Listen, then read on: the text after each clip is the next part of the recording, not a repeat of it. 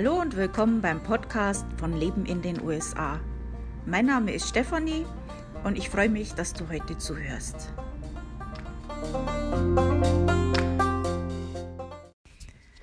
Also mein Mann und ich, wir sind jetzt am Wochenende Pflanzen einkaufen gegangen. Also ich habe ja einige Pflanzen selber aufgezogen, aber nicht alles ist so geworden, wie ich das wollte. Und äh, ja, wir hatten auch sehr lange noch Schnee und Stürme und da konnte ich noch nichts rausmachen. Und jetzt haben wir mal ein bisschen eingekauft und ich habe dann auch so einen Pflanzenkaufrausch bekommen. Äh, die Gärtner unter euch, die kennen das vielleicht. Äh, warum ich euch das jetzt erzähle, also ähm, es war so, es waren keine Masken mehr nötig, also keine Maskenpflicht mehr, äh, da war kein Zeichen, jeder war ohne Maske in dem Geschäft. Äh, das war fast wie in alten Zeiten vor der Pandemie, ähm, als wenn es das nie gegeben hätte. Und das war toll. Also das war mal ein tolles Gefühl, das zu sehen, dass Normalität wieder zurückkommt. Ähm, muss dazu sagen, bei uns in Connecticut ist auch äh, sehr viel geimpft worden. Also die Zahlen sind hier sehr, sehr gut von den Impfzahlen äh, und dann kann man sowas auch machen. Mir ist auch aufgefallen, am äh, Wochenende hier in der Nachbarschaft waren unheimlich viele Partys. Äh, das Wetter war schön, man konnte ja dann draußen sitzen auch. Und ja, wenn die Mehrzahl geimpft ist, dann kann jetzt auch wieder Normalität wiederkommen. also das ist ein ganz tolles Gefühl, dass es jetzt wieder ähm, zurück zu, ich sage jetzt mal in Anführungszeichen, normal geht. Ähm, das wird uns schon noch ein bisschen beschäftigen.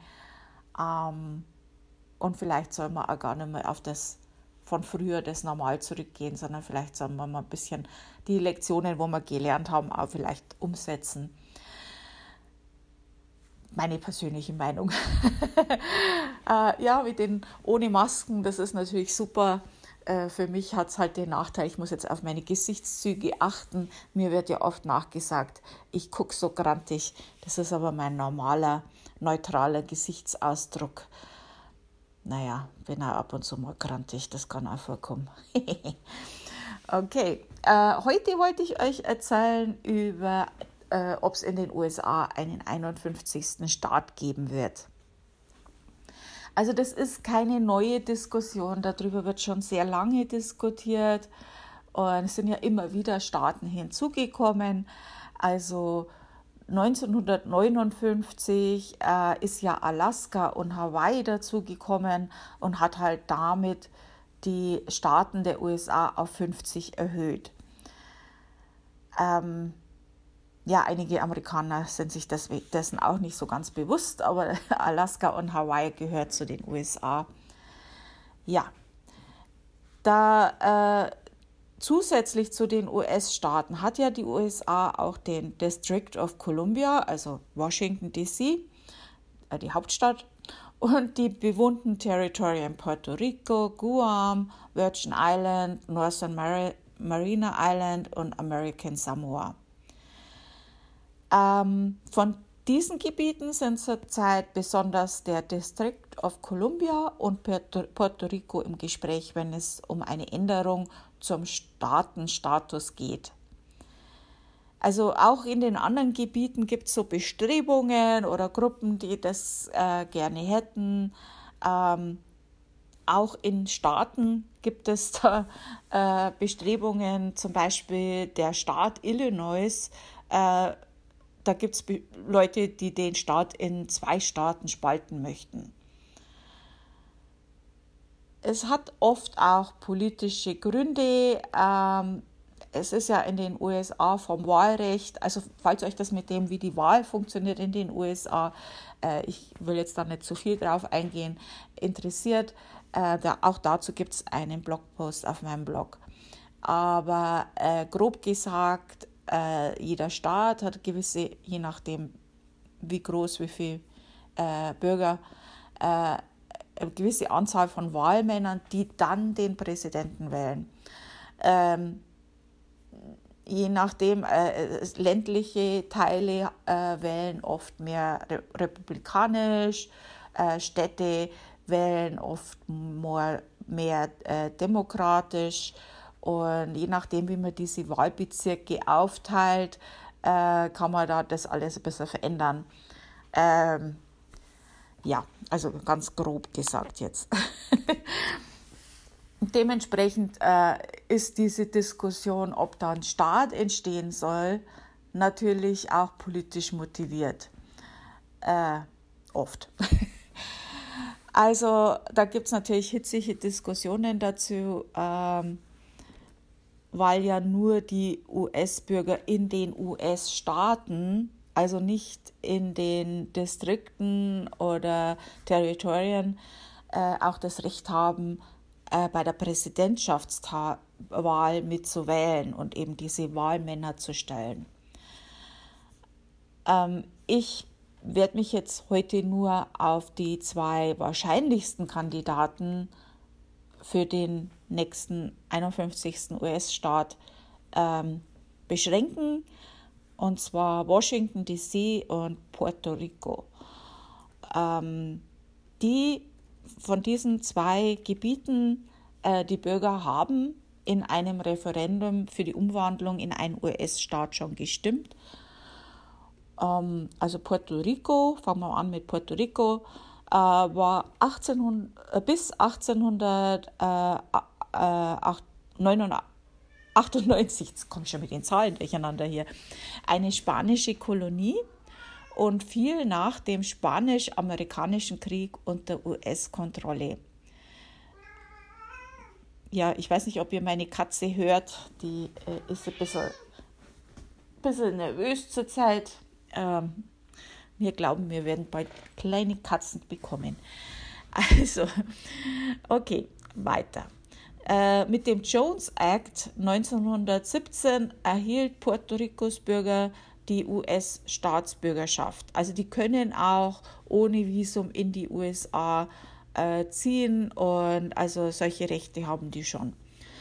Äh, 1952 bekam Puerto Rico dann ein Commonwealth der USA, allerdings ohne Wahlrecht in den US-Präsidentschaftswahlen. Die Bürger von Puerto Rico fühlen sich nicht gut vertreten und das wird natürlich gerade bei Katastrophen wie Hurricanes oder jetzt der Covid-Pandemie sehr sichtbar. Also ähm, Hilfen, die äh, für Bürger in den Staaten dann ge äh, gegeben werden oder wo die Staaten dann bestimmte Gelder bekommen, äh, ja, da schauen die dann ins Leere. Und äh, die Puerto Ricos Einwohner fühlen sich von der US-Regierung im Stich gelassen, äh, da sie ja ohne Wahlrecht nicht so ernst genommen werden.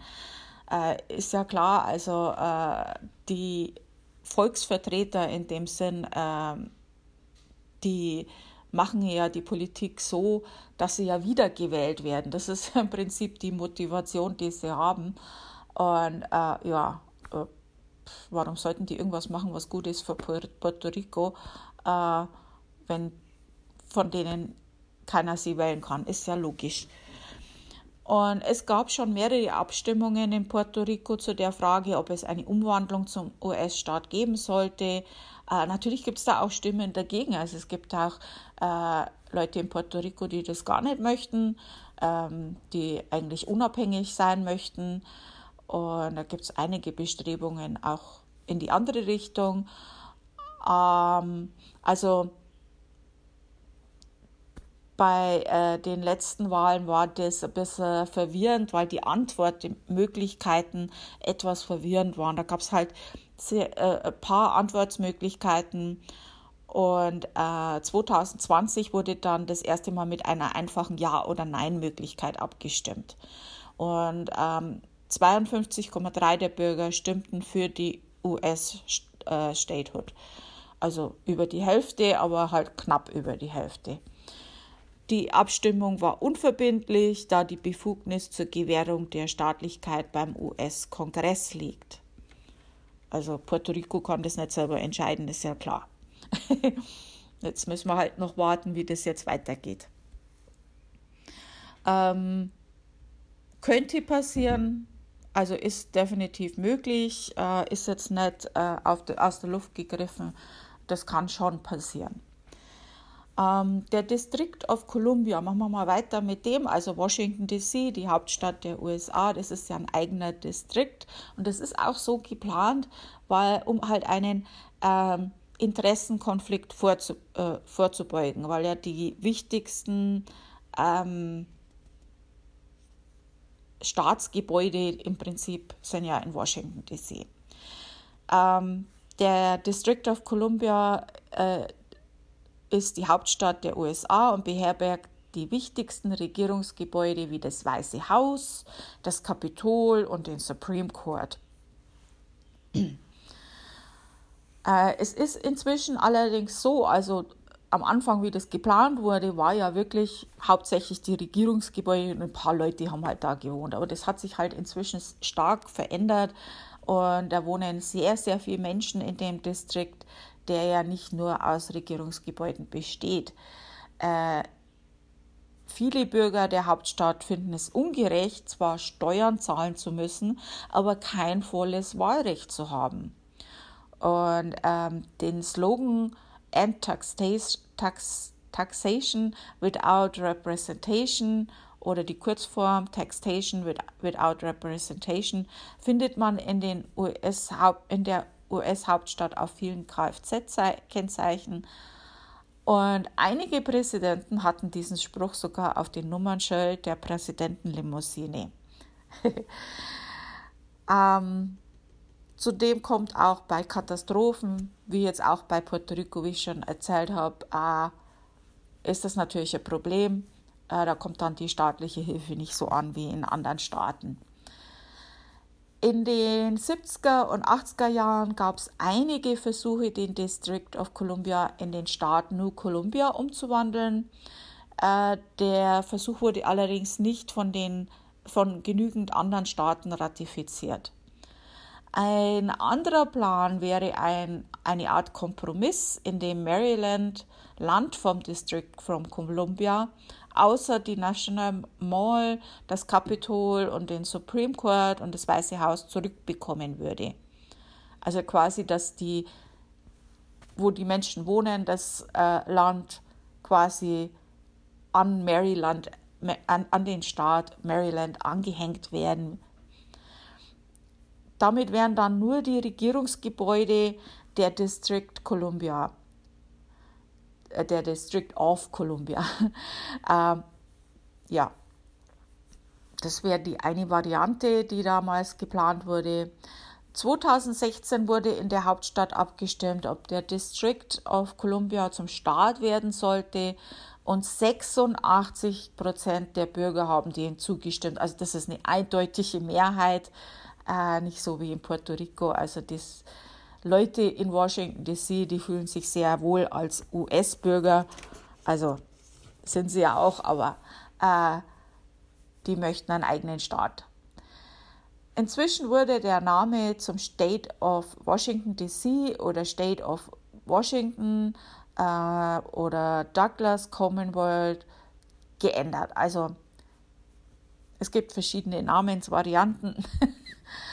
Natürlich würde auch hier die äh, Regierungsgebäude ausgegliedert und ihren Status behalten und so unter der Kontrolle der Regierung bleiben. Also die einzelnen Bürger auf Regierungsland, also die einzigen Bürger, die auf Regierungsland wären dann die, die wo im Weißen Haus leben.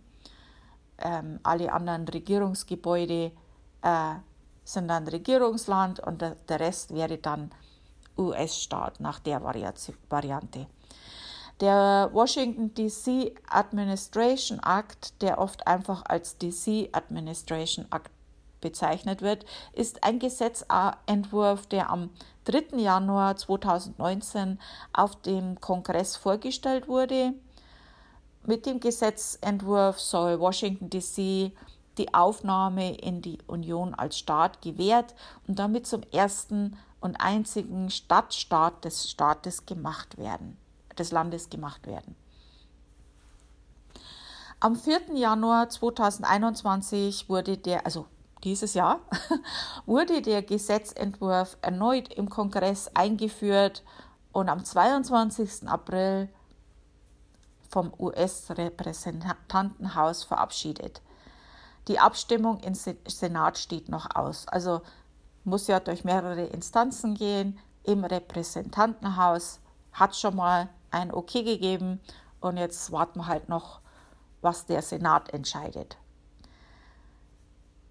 Äh, dieses Jahr sind halt auch die Erfolgsaussichten wesentlich besser. Ich habe ja schon gesagt, das äh, ist nicht nur eine persönliche Entscheidung, dass die Leute halt einfach jetzt äh, einen Staat wollen, sondern das hat auch politische äh, Hintergründe und äh, Washington DC ist ja sehr demokratisch und ähm, durch die neue äh, Regierung im Moment ähm, sind halt hier die Erfolgsaussichten die, äh, dieses Jahr wesentlich besser. Bei einer erfolgreichen Abstimmung würden damit zwei Senatore, Senatoren oder Senatorinnen und ein Repräsentativ den neuen Staaten, also würden die den neuen Staat vertreten.